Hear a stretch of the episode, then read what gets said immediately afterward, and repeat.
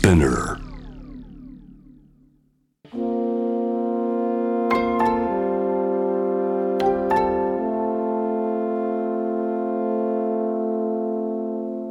これは誰かの本当の物語。あなたの本当の物語。AUFG ライフタイムブルース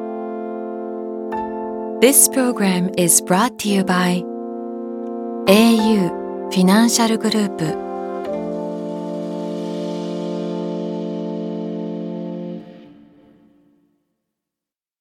今日一人目のライフタイムブルース1980年東京と生まれ千葉県に暮らし会社に通う彼の本当の物語。朝をもう一度やり直す。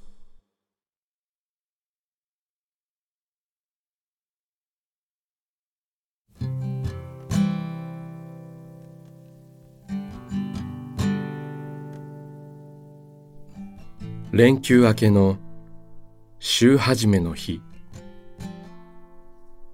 会社の最寄り駅の改札を出たところで気がついた。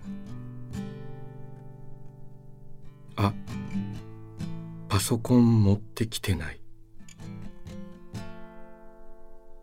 先週末に出張があったのだが出張先からそのまま自宅へ帰ったので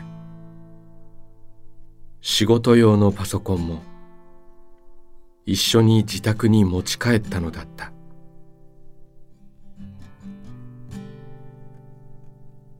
普段ならやらない忘れ物。パソコンは会社の商売道具だ。疲れているのだなと思い反省した。おまけに私は今週末とある試験を控えていた。このような精神状態であるとせっかく勉強してきた知識だって的確に使えないかもしれない。仕事だって同じだろう。そんなことを考えながらもう一度電車に乗って忘れ物を取りに自宅へと戻った。そして私は朝をやり直すことにした。自宅へ帰るとまず服を着替えた。スーツとワイシャツを一番明るい色のものに変えた。腕時計はクォーツ式から長針短針が回るアンティーク式に。革靴をベランダで朝の光を浴びながらしっかりと磨き直した。毎週日曜の夜にリアルタイムで聞いているラジオ番組をラジコで聞きながらもう一度準備を整えて自宅を出た。毎朝お参りをしている神社にまた寄ってお参りもやり直した。いつもより多く賽銭を入れた。最寄り駅に着くとコーヒーを飲んだ。今週は勝負の週だ。ここまでしっかりと準備してきた。頑張ろう。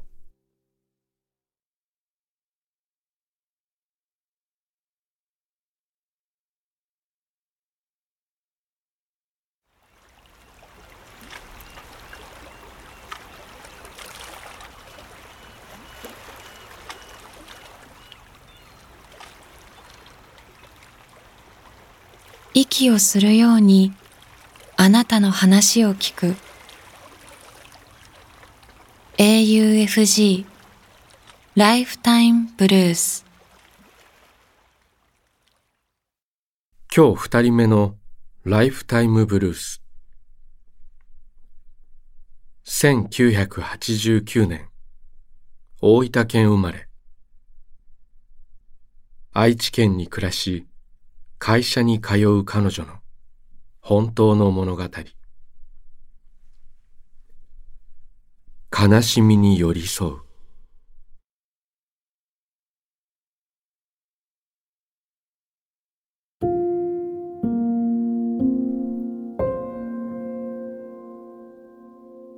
息子は2歳になった。意思表示は上手になったが自分の思い通りにいかないと泣く。不快なことがあると泣く。とにかく泣く。泣く。泣く。息子の泣き声に過剰に反応してしまう自分がいる。泣き止ませようと何かを与えたりするが逆効果。泣き声は一層強くなる。全身全霊で泣きわめく息子をどうすることもできない。その場からフェードアウトしたくなる自分がいる。実際に泣き声に耐えきれず息子を一人にしてその場を離れたこともあった。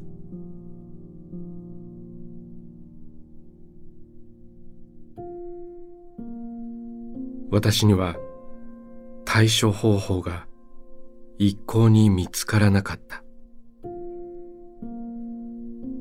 ママ友に相談すると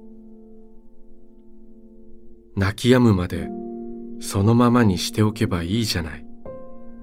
と言われた。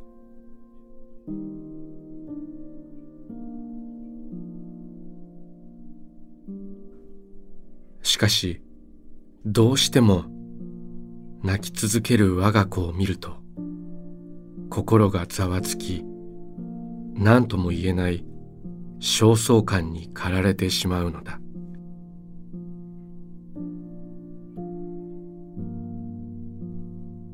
そんな時図書館で「悲しみに寄り添う」というタイトルの本が目に留まった。この本にはこう書かれていた。悲しみに寄り添う方法は自分の中にある未完の感情に気づくこと。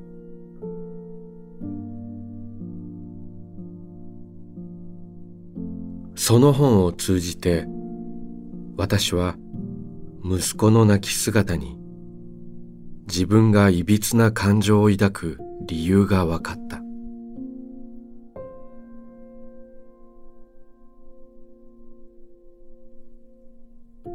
それは自分の過去に関係していたのだ。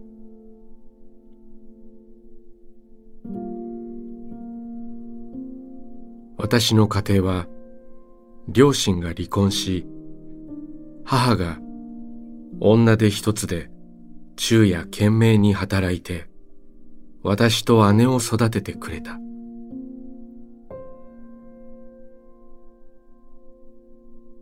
母には感謝しかない。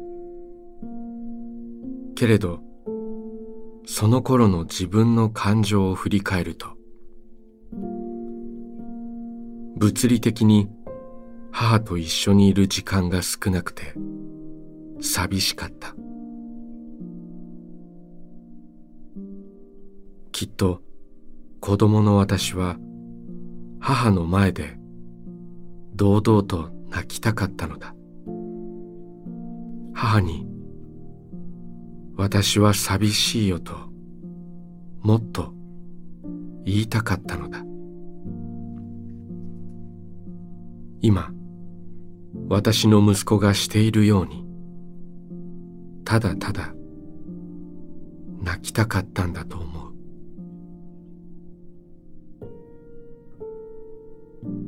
そのことに気づいて目から涙があふれた。満たされなかった自分自身の過去に気づいた。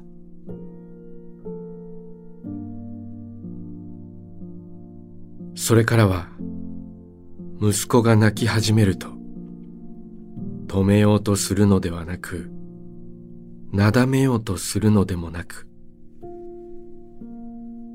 じっと息子の目を見てこう声をかけるようになった。それが欲しかったんだね。でも手に入らず悲しかったんだね。すると小さな息子はやっと分かってくれたかという表情を見せこちらを見ながら呼吸を自分で整えて泣き止むのだった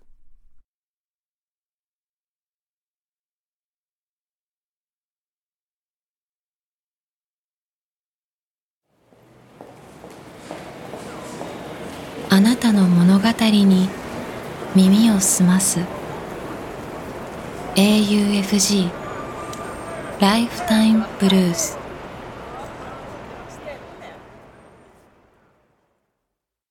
今日三人目のライフタイムブルース1977年。大阪府生まれ。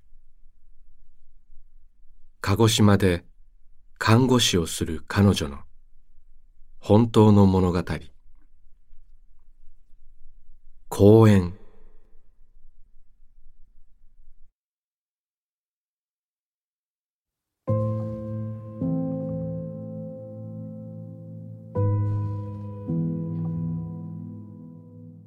私が働くクリニックは小さな公園の前にある。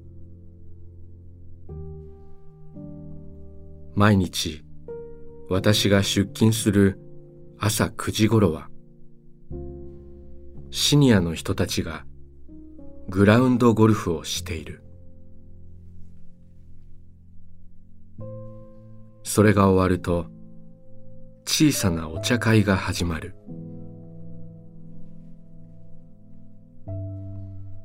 その後はゴロゴロとカートに乗せられた小さな子供たちがやってくる。保育園の子供たちだ。そしてお昼過ぎには就学前くらいの子供たちのサッカー教室が始まる。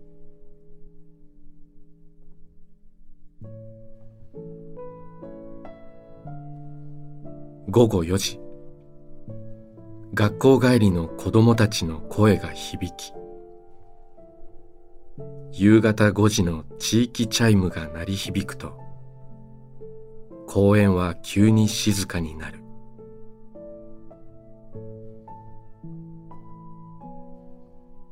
私の仕事が終わる6時半頃高校生の恋人たちがベンチに腰掛けクスクスとおしゃべりをしている。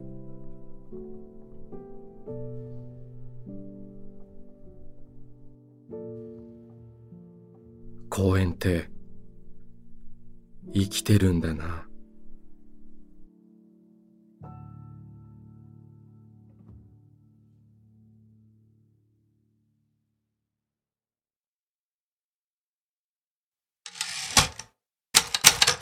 AUFG ライフタイムブルース」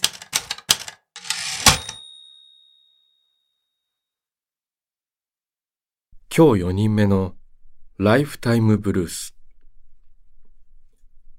1978年和歌山県生まれ。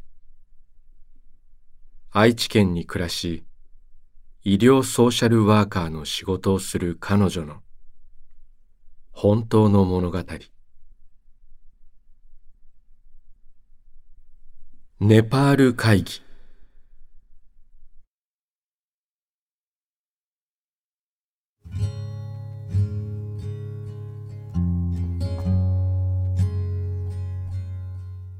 私は大学時代国際福祉をテーマにしたゼミを専攻していた。2000年の3月。大学3年生の時。ゼミ仲間と4人で16日間。ネパールへバックパックを担いで旅をした。自分たちなりに卒論を書く材料の一環としての旅でもあった。異国は日本とどのように違うのか。医療のことも現地で実際に見て感じて知りたいと思った。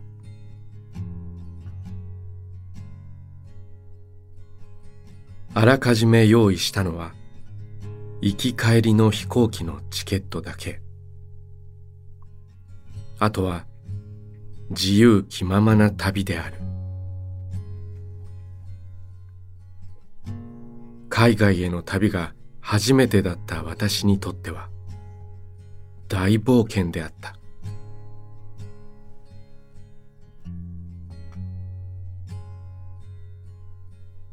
旅慣れている友人がこうアドバイスしてくれた。旅に出たら日記を書くといいよ。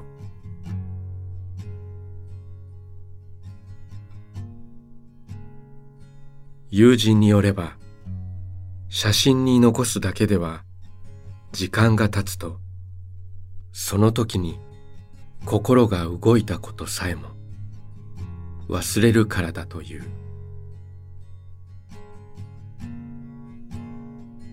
その旅で私は毎日日記を書いた。その日に見た風景。感じたこと。出会った人の名前。泊まった宿のこと。食べた料理。などなど。ネパールではみんな一緒にトレッキングなどもしたが時にはそれぞれ一人で自由に過ごす時間を持ち観光地とはかけ離れた地域に行き人々がどのような生活をしているのか。病院へ見学に行き医療がどのようになっているのかなどを見た。日本に帰ってきてからも旅を共にした仲間とはよく集まり語り合った。その集まりを私たちはネパール会議と名付けていた。ネパール会議を通して信仰をさらに深めた私たちは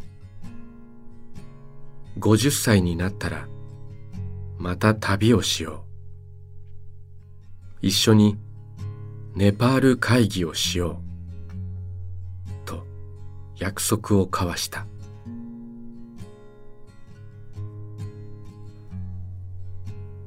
私たちは大学を卒業すればそれぞれの出身地へ戻り仕事に就く。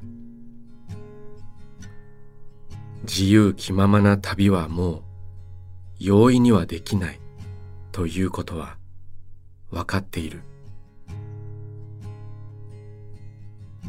結婚し子育てをすれば少し自由な時間を持てるのは50歳ぐらいではないか。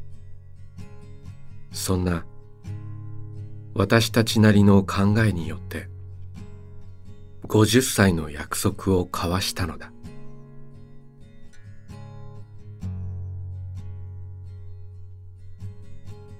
ネパールへの旅から20年以上の時が経った。私は今45歳になろうとしている。仕事と子育てに追われ毎日は忙しく日記を書くような旅はしていない。時々ネパールの写真を見ながらその旅で書いた日記を読み返し心の中で過去にタイムトラベルをする。50歳の約束までの時間はあと5年である。その頃にはもう少し自分のために使える時間が増えているだろうか。地方で活躍している友人たちと約束の再会を果たせるだろうか。私たちにはこれからどんな未来が待っているのだろう。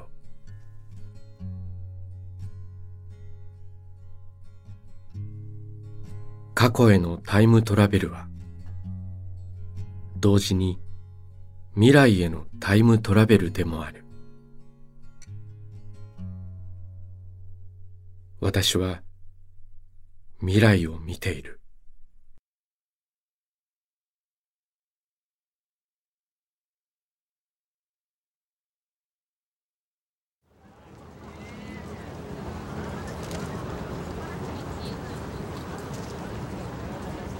「AUFG ライフイムブルース」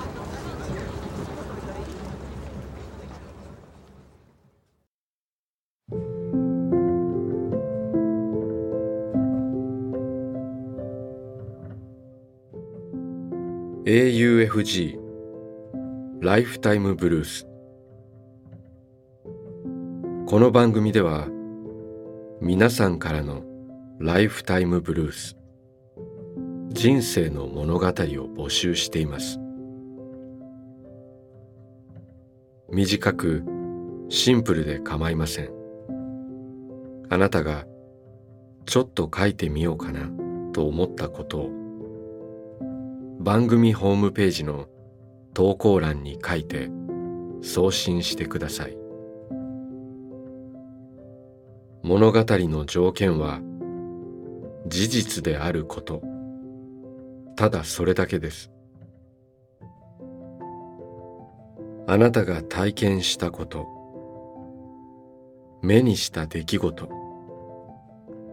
家族友人動物の話旅の思い出などあなたが今語りたいこと誰かに伝えたいことを自由に書いて送ってください。今まで物語なんて書いたことがない。という人も心配はいりません。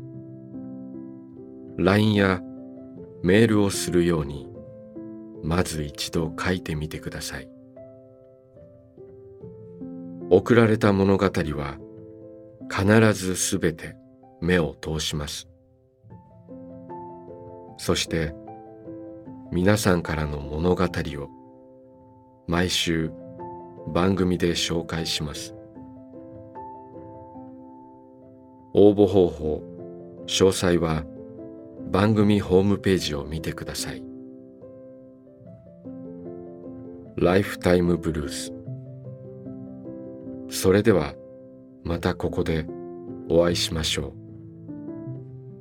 小田切ジョーでした。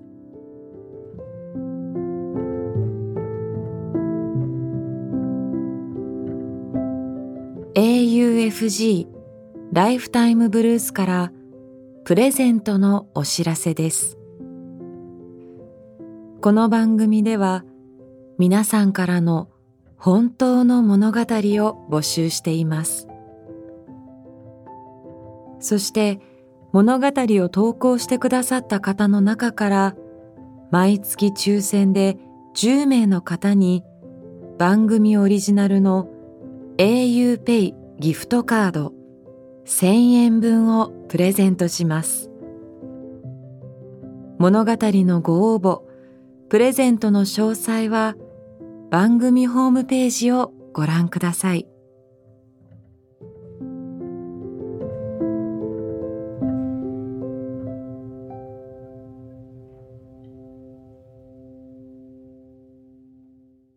AUFG Lifetime Blues. This program was brought to you by au フィ